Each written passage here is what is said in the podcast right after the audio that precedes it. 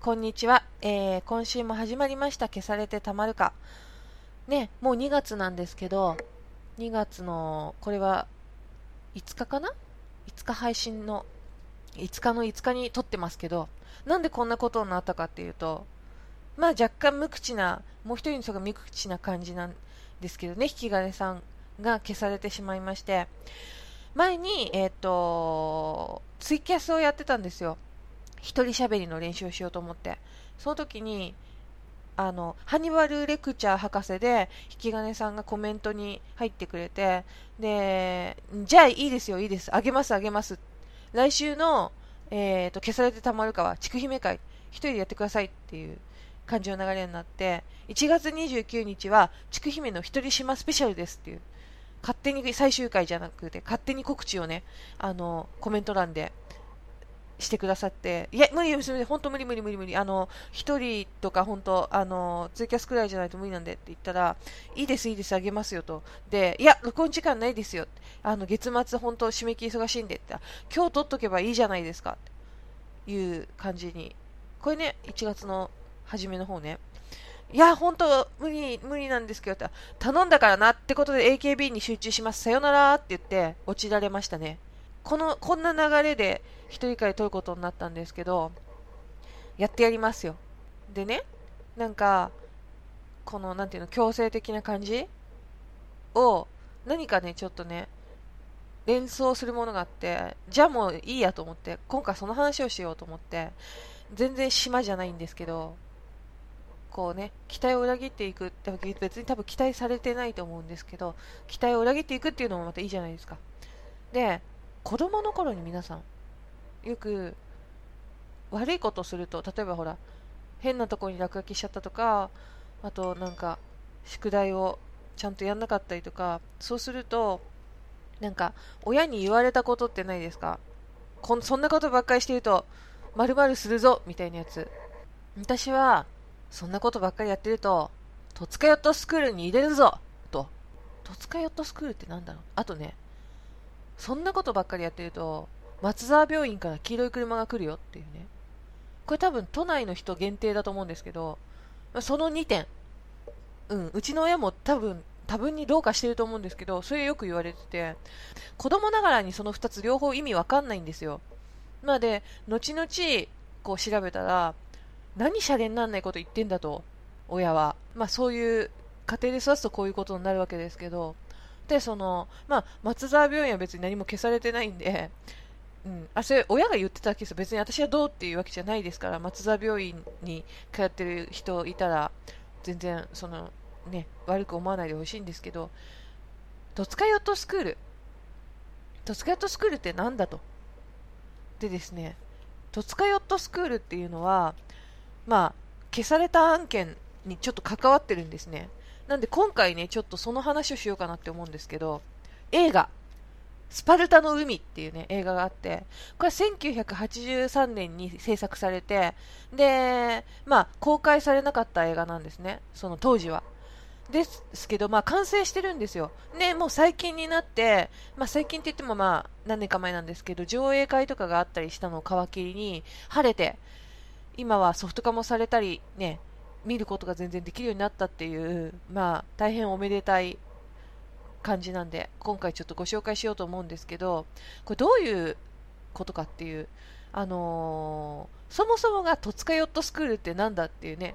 基本的に多分ご存知じゃない方の方が多いと思うんですけど、優勝経験のあるね、太平洋横断単独レースで、それが学校長を務めるヨットの技術を学ばせるのを目的とした学校だったんですね。で、これはね、とかけ愛知県かなかなんかにあって、で、もともとはそのヨットスクール、だからヨットの技術を学ばせる学校としてスタートしたんですけども、あの、いつしかね、全国の非行少年を強制する施設へと変わるわけですよ。だからもう親が見放したような、当時って言ったら1970年代ですから、ちょっと私も詳しくは知らないんですけど、あのー、ヤンキーではない突っ張りですかね、全盛の時代なんですね、もう、なんていうの？リーゼント、短乱、長乱、裏地にはなんか刺繍みたいな、そういうなんか、まあ、女の子で言ったスケバンですよね、きっとね。カバンをこう薄くしたりとかする感じの。漫画で言ったらですよ、高口聡澄先生の論体ベイビーとかの、もうそれもまあちょっと昔なんですけど、そういうイメージをイメージしてくれたらいいと思うんですけど、すいません、あんま漫画を読まなかったりとかするから、例えがあれなんですけど、うん、ちなみに、まあ、論体ベイビーだったチャコとマコで言ったら、まあ、チャコの方が好きでしたけどね。まあ、それはどうでもいいんですけど、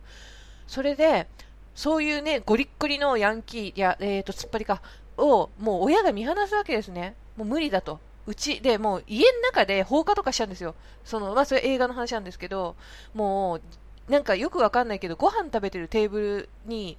放火とかしちゃって、もう、そう、レベルが結構なレベルのグレ具合なんですね。そうするとやっぱ、で、親は殺そうとしても、こいつを殺して一緒に死のうかみたいなぐらいのテンションになってる時、私たちじゃとても無理だから、戸塚ヨットスクールにお願いしましょうって言うんで、まあ、さっきの冒頭の話につながるんですけど、まあ、車が来て、夜に。ねその戸塚ヨットスクールからのお迎え、お迎えっていうと聞こえいいですけども、完全にヤクザまがいな感じで、まあ、そのゴリッゴリの突っ張りの人に対しても本当にゴリッゴリな感じで、こう捕まえて、押し込めて、で、そのヨットスクールに連れていくと。そういう感じだったんですね。で、まあ、どんなことをするかっていうと、まあ、ものすごいスパルタ教育、まあ、スパルタの海っていうタイトルからもそうなんですけど、もう、なんですかね、すごいわわざとね、細いところ、まあ、の防波堤みたいなね、岬の海ですから、突端のところに出てるようなところで腕立てとかをさせて、もうちょっと広いところでやらせてくださいっつったらもう海に落とすみたいな。口答えしたら海に落とす。で、まあ、そこに入熟したら、まあ、最初に全部髪の毛は全剃りにされたりとか、あと、その、反抗的な態度をまだ見せてる状態の子は、ベッドが檻になってるんですよ。あの、鉄格子じゃないんですけど、格子みたいになってて、で、その中に、まあ、ご飯とかもその中で出すみたいな、もう、もう完全に猛獣扱いですよね。で、一応、こう、主人公とされる人がいるんですけど、ウルフっていう風に。お前はなんか、その、狼みたいだからウルフだなみたいな。結構なんかそういうニックネームとかをつけられて、ウルフとか呼ばれてて。で、まあ、太った男の子が出てきて、えまあ、その子は、こう、鉄棒にもうずっとぶら下がらされてて、みんなご飯食べてる時もお前は肥満だから、減量、お前減量中だろみたいなことがあったりとか、あと、結構このネックになってくるのが、精神疾患と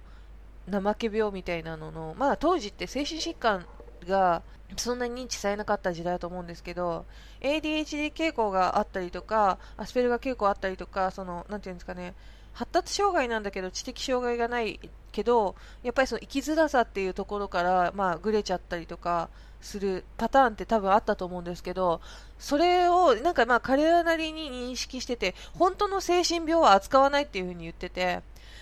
で、ただその多分、そのスペクトラム的に ADHD 傾向であったりっていうのは怠け的なところとして扱ってそそれはもう彼らの範疇だったと思うんですよね。見てる感じで言うと。なんでまあそういう人たちにも容赦ないわけですよ。でまあ悲劇が生まれるのがまあ亡くなってしまうとねしごきがすごすぎて。脱走とかしてもやっぱりなんか警察に逃げ込むんですね。そのあまりにも辛いことがあるから、そのしごきがね。で、警察に逃げ込むと、そこに今迎えに来るんですよね、戸塚ヨットスクールの人が。で、まあ、警察は別に公平に見てるから、うん、何されたんだみたいな、とにかくこんな、もうあざになるぐらい蹴られましたとか、ご飯もろくにもらえませんとか言うんですけど、そこで親を呼ぶわけですよ、やっぱ未成年ですから。そうすると親は、もう私たちはお預けしたんで、と。うん、で、預けたんで、もうこの子のことはスクールに任せますって。親ももうやっぱり引き取る意思がないっていう。で、これが割と前半部分までの流れで、で、まあ、見てる人はなん、なん、その実際のトスカヨットスクールをかなり忠実に描いているとされてるんで、まあひどいなっていうふうに思うんですけど、後半になってくると、まあ人死にが出たのを皮切りに、その校長はね、ちなみに伊藤四郎がやってるんですけどね、伊藤四郎があんな今で言ったら、なんていう、結構ギャグっぽい感じのイメージがあると思うんですけど、本当に怖いし、頭はあまり良くないけど、本当に真剣にスクールのことを考えてるみたいな。ちなみに1日1万だったかな。で、他に入塾料がかかってみたいお金はかなり取ってるんですけど、まあでも、まあ、いろんな地域からのゴリッゴリの突っ張りを集めてるんで、まあ、そんくらい取らないとね、逆に、そう、刺し殺そうとしたりとかする人、子とかもね、ナイフを盗んでいたりとかっていう緊迫状態なんで、まあ、それはまあしょうがないのかなとは思うんですけど、で、その、結構、理念に燃えてて、本当に。まあ、生半可でできることじゃなくて、本当にその構成させて、で、自分たちのヨットを通じて、そのスパルタ教育をすることで社会に返す。で、校長がもういいというふうに判断したら家に返すみたいなね。そういうふうな、まあ、私塾なんですけど、そういうふうな理念に基づいてやってたっていうのを後半はそこをクローズアップしていって、で、さっき言いました、冒頭出て出てきたウルフは、まあ、他にもう、他の地方から来たゴリッゴリヤンキーの女の子、まあ、突っ張りか。ちょっとね、淡い恋心なんかで、そのネックになってるのがビー玉っていうね、小道具が出てきて、で、子供の頃にやっぱりお母さんがすごい、あの、教育ママで、その、彼が遊んでたビー玉を捨てちゃったみたいなトラウマがちょっとあって、でも、女の子の方も、お祭りかなんかで、こう、ビー玉を取った記憶みたいなのがあって、そういう、まあ、持って入れるものって本当にないんですよ。だから、刑務所かって話なんですけど、で、そのビー玉を通じて、お互いの、なんていうのかな、心の開口みたいな、そういう感じになっていって、後半は結構その塾にも馴染んで恋愛要素が入ってきて、人死にも出ちゃって、塾がこうピンチになって、お前ら人殺しがみたいな電話がもう毎晩鳴り響くような状態になって、でも親が見ないなら誰が見るんだみたいな校長の葛藤みたいなところをね、で、校長の葛藤を恋愛要素、えっ、ー、と、彼らも塾側に立つというかね、一回家に帰されるんだけど戻ってきてウルフはもう僕はここにいますみたいなそういう感じの流れになっていくんですね映画自体は。だから結構その映画としての起承転結の面白さっていうんですかねなんていうのか盛り込みは素晴らしいと思うんですけど何せこれ実際のその学校でもう消された案件になること受け合いなんですよで、まあ、さっきから言ってるようにこれはその美化してないんですねこの学校を実際に密着取材した人がリアルにやれ描いてるんで、えーと、プロパガンダっていう感じではないんです。1983年に完成したんですね、この映画。で、まあ、その秋には公開されるはずだったんですけど、そのもう直後に6月の13日、その戸塚校長、戸塚博さんとコーチがまあ10人いたんですけど、警察に連行されちゃうんですね。で、さっきも言いました死亡事故っていうのがあったって言ったんですけど、それはもうだからすごい過度の体罰による事故っていうので、傷害致死事件として一見されちゃう。で、まあ、東宝、東和ですよ、これ。だからまあ、もう大きい会社ですよ。で、制作してたんですけど、そんなものね、もう公開できないじゃないですか。だって、公開しちゃったら大変なことになるから、それでもう、もちろんソフト化もされないで、お蔵入りになっちゃったと。ただ、そのさっきも最初に言いましたように、2005年、えーと、戸塚ヨットスクールを支援する会っていうのが著作権を買い取ったんですね、東宝東和から。で、まあ、晴れて、晴れてっていうかね、まあ、ビデオ、DVD 化っていうのが実現して、今、私たちが見れるんですけど、これはだから、びっくりしましたね。私も見たんですけど、こんなことが自分の生まれるちょっと前にあったんだっていう、本当になんか、私塾で今こんなことしてるところやっぱりないでしょうし、今の戸塚ヨットスクールっていうのは多分まだあるみたいなんですけど、もちろんそういう感じではないと思うんですけど、やっぱり、その、噂に聞く70年代の突っ張りっていうのはすごいんだなっていう。ただ、その、注意多動結果もそうだし、そういう子も多分結構いて、そこの線引きに悩んでて、その、精神病は扱わないって言ってるんだけど、まだその、グレーゾーンというかね、曖昧な、これは怠けなのかなみたいな風に判断して、やっぱり入塾させちゃったりとかっていうのがあって、時代的に認知されづらい時代だったりとか知ってるのもそうなんでしょうけど親も知識がないからうちの子がすごく凶暴性があるとかっていうのがだからまあうまいことね今みたいにすごくこう適応こうこういうのはこういう傾向だからっていうのが分かればまたそういう風に失敗とかにならなかったんじゃないかなっていううん。こ自分の子はこうだからっていうのが分かって親も対処すればよかったんだけどなんでうちの子はこうなんだろうって私と旦那様の子なのにとか俺と妻の子なのにこんなに不不出来なんだろうみたいな、うん、そういう感じもすごく受けた結構お金持ちの家の子だったりとかする子が、まあ、お金高いですから入塾費、うん、あるのかななんて思ったりして見てましたねスパルタの海ねうまいこと伝えられてるかわかんないんですけど、私もだから、ちょうどだから親の、親世代なのかな、その、うん。まあ、悪いことしたら、戸塚ヤットスクールに入れるぞって言われましたけど、全く意味が分かんなかったですけど、当時。そんな感じですかね。ね、あえて。本当に嫌な話をするってね、島の話をしないっていう、そういう感じですけど。えーとですね、島の話します？な、なんか、ね、これが自信のなさの表れですよ、皆さん。こう、なんか、両方やっておくといいんじゃないかみたいな。何の話がいいかな、じゃあ。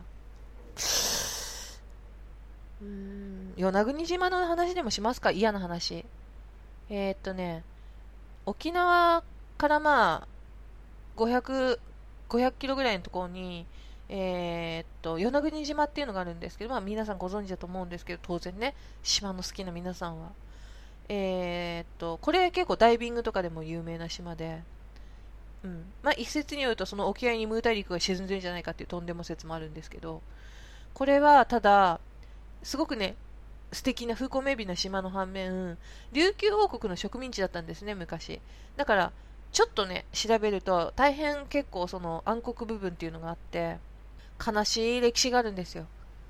これは、えーと、1609年、えーと、島津氏って薩摩藩のね、それが琉球に侵略して、まあ、ここで首里城っていうのが作られるわけなんですけど、これがまあだから17世紀。で、これで、えーとまあ、島津氏のその琉球の支配っていうのが1700、えー、1600年代から始まるんですね。で、薩摩藩からもうそうするとその、まあ、この島に限らずいろんな島にものすごい厳しい年貢の取り立てっていうのが行われることになってでこの時琉球政府は植民地としてたさっきの島々、えー、いっぱいいろんな島って言ったんですけどもちろんその、えーと、与那国島にも人頭税っていうのを課す。で人頭税っていうのは何かっていうと,、えーとまあ、人の頭の税金って書くんですけど住民のその名前の通り頭数分税金を課すっていうことで支払い能力があるないにかかわらず人の人数だけ税金を課すっていう制度。それは15歳から50歳までの男女全員に均等に課せられたんですね。で主にね、えーと、それは何で納めるかっていうと米なんですけどここら辺はやっぱりねあんまりその米が取れるところでもなかったりとかしてでさっき15から50歳までの男女っていう風に言ったんですけど、まずじゃあ、女、女は何をしたか。旗織りですね。もうとにかく旗を折って、旗織りっていうか、なんていうの、織り、織り、あのー、琉球の、それを折って、まあ、上納する。でもですね、子供は生まれるわけですよ。貧乏ながらに。まあ、一生働き詰めなんですけど。でも、子供生まれるとまた人頭税がかかっちゃうじゃないですか。なんで、くぶら針っていうものがあって、えーと、それはどういうことかっていうと、こう結構深く縦に割れてる岩があるんですね。で、その岩から岩に妊婦を連れてって飛び越えさせる。くぶら針のその岩の、ちなみにまあ4メートルくらいあるんですね、割れ目って。で、まあ、波打ち際にあって、で、まあ、身重の体でそれを飛び越えさせるっていう。だからさっきも言ったように、働ける体か体じゃないかっていうことですよ。それを飛び越えれない人っていうのは結構、まあ、だってもう身重ですからいっぱいいて、で、まあ、その割れ目に落ちちゃう。で、死ぬ。そしたら、ま、人工調整ですよね。だから、その、飛べなかった、くぶらばり飛べなかったから、子供も奥さんも死んで、ただ人頭税は1人分免れるって。で、まあ、飛べたとしたって、まあ、流産するかもしれないしっていう。そうやってまあ、女の方はそうやって人口を調整してて。で、まあ、男はじゃあ何するかっていうと、トゥングダっていうね、田んぼがあるんですけど、そこに向けて猛ダッシュするっていう風習があって、まあ、あれですよ。もうさっき言ったスパルタの海の感じですよ。こう、タイム、なんていうんですタイムウォッチみたいなの持って。持ってないですけど、当時だから。で、この時間以内にトゥングダに入れなかったら、もう労働力じゃないから死ねって、殺すっていう。そういう猛ダッシュ、死をかけた猛ダッシュですよね。もうだから、そういう猛ダッシュをね、して。それで、まあ、脱落者は殺されるっていう。で、まあ、もう人頭税は身体障害者もまあ、もちろんね、うん、身体障害者とか精神疾患の人っていうのももちろん当然生まれてたんですけど、そういう人ももちろんね、人頭税の対象になりましたから、だから村が、ほら、負担しなきゃいけないけど、その人たちの分も。だ真っ先に、その、ね、そういう人は淘汰されて。さっき言いました、その、女たちが降り続けた織物っていうのはね、うん、今、観光のなん、結構その、与那国のお品、織物として有名なってて、与那国花織ってすごくね、光沢があって強くてっていうそういう反物艶やかなそういう反物としてね有名になってるみたいなんですけどまあその裏には血のにじむ努力というかね。私昔昔というかまあもうちょっと最近怖くていけないんですけどトルコによく行っててトルコもあの絨毯をね処女が折った絨毯はまあやっぱり最高とされててでもやっぱりその1枚なんつったかな売れ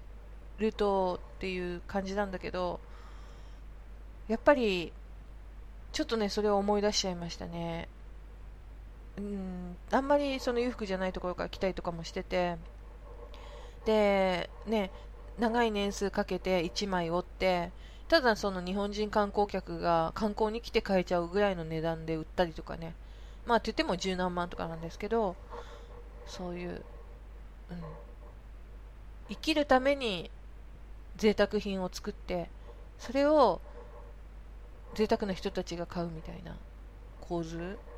だなぁなんて思いながら私は。うん。ちょっと何も買わないでお茶とか飲んでましたけどそんな感じだったりとかしましたね。どうですか？嫌な話。じゃあまあお時間もいい頃合いなんで今回。そんな感じにしたいと思います。どうですか？どうでしたか？もう、超緊張しますからね。一人喋り、本当に。本当はなんか、いただいた、ね、コメントとか紹介しようと思ったんですけど、いい感じにお時間になったんで、今回はこの辺で、いってらっしゃいませ。